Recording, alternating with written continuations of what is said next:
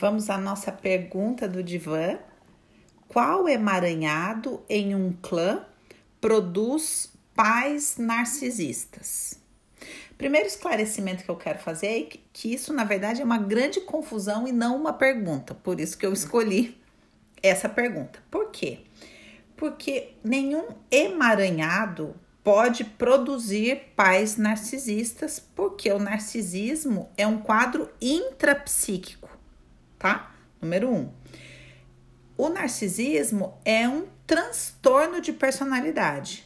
Número dois, ou seja, é, ele diz respeito ao desenvolvimento psíquico da personalidade de uma pessoa.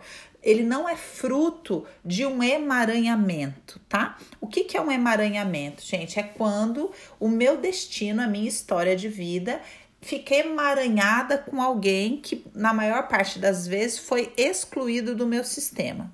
Então ali eu fico emaranhado com aquela pessoa que por alguma razão foi excluída, não está sendo vista a questão dela pelo clã, e aí eu posso vivenciar um emaranhamento. Agora, por que, que essa pergunta é tão interessante? Porque para que uma pessoa viva um emaranhamento, o Bert diz que é, em geral, é uma pessoa que tem uma alma mais fraca.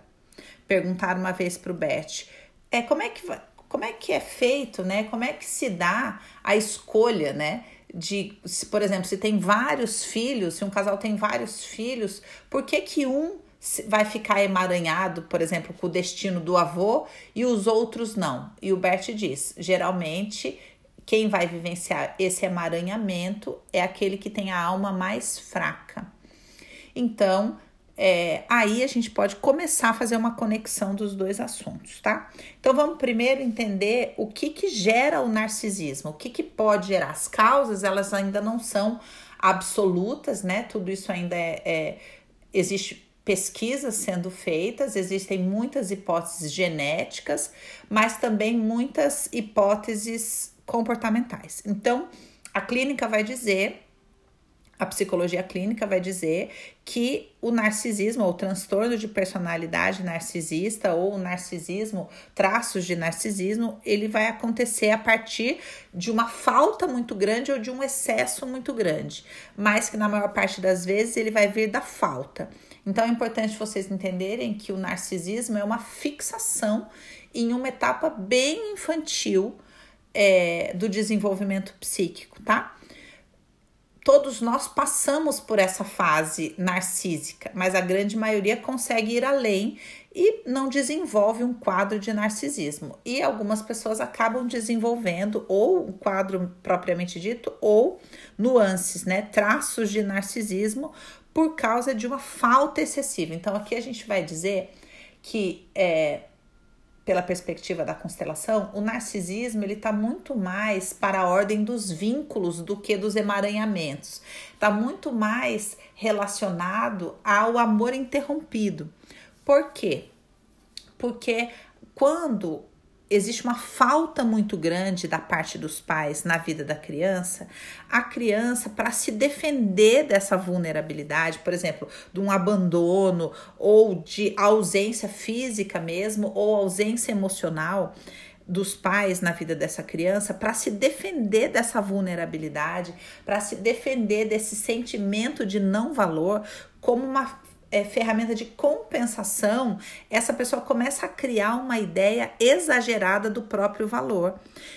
Como se fosse uma armadura, como se fosse um, um mecanismo de defesa mesmo. Então, essa pessoa começa a se colocar dentro de si acima dos outros, como se dissesse assim: nunca mais ninguém vai me fazer sentir o que eu senti, por exemplo, nesse abuso, ou nesse abandono, ou nessa situação de vulnerabilidade, ou quando os pais são excessivamente críticos essa pessoa em de desenvolvimento recolhe os investimentos dela, ou seja, é como se ela, ao invés do movimento de amor vir em direção aos pais, ela recolhe esse, esse investimento de amor, esse pedido de amor e investe em si mesmo na expectativa de que, através dessa autossuficiência, através desse mecanismo de defesa, através desse muro, ela vai se proteger de não sentir mais essas, esses sentimentos né, de vulnerabilidade, de inferioridade, porque tudo isso está atrás desse transtorno. Então, uma pessoa que tem é, o transtorno de personalidade narcisista em alguma nuance, ela tem um sentimento de inferioridade muito grande, uma ferida muito grande, chamada muitas vezes de ferida narcísica, e por conta disso ela vai é, desenvolver uma falta de empatia pelo outro. Então veja que é, nenhum momento há um emaranhamento.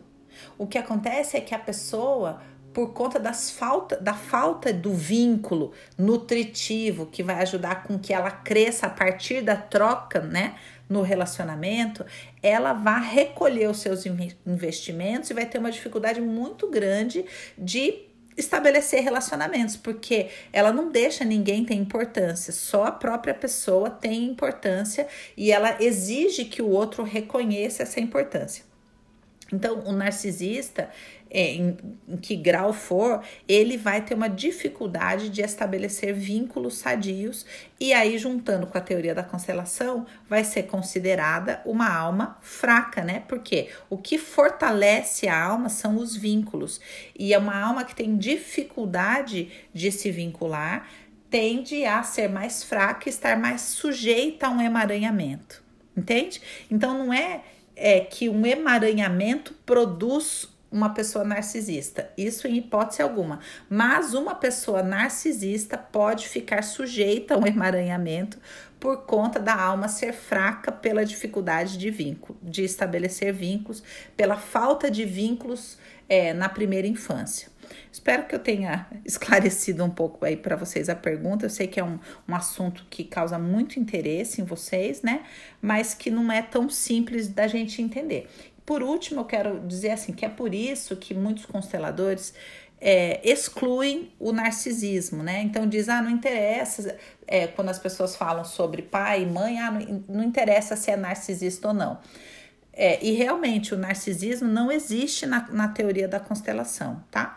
O Bert não menciona o narcisismo ali na teoria da constelação, e é importante vocês entenderem que nenhum transtorno, seja ele qual for, é justificativa para que alguém esteja isento de tomar pai e mãe. Não importa qual seja o transtorno que os pais possam ter, nenhuma pessoa fica isenta de tomar pai e mãe, porque é só tomando pai e mãe que nós recebemos a vida. E é importante a gente lembrar que quando você recebe a vida, a vida é muito mais importante do que qualquer outra coisa ruim que você possa receber dos seus pais. É essa a premissa da constelação. Por isso que muitos consteladores ignoram a questão do narcisismo.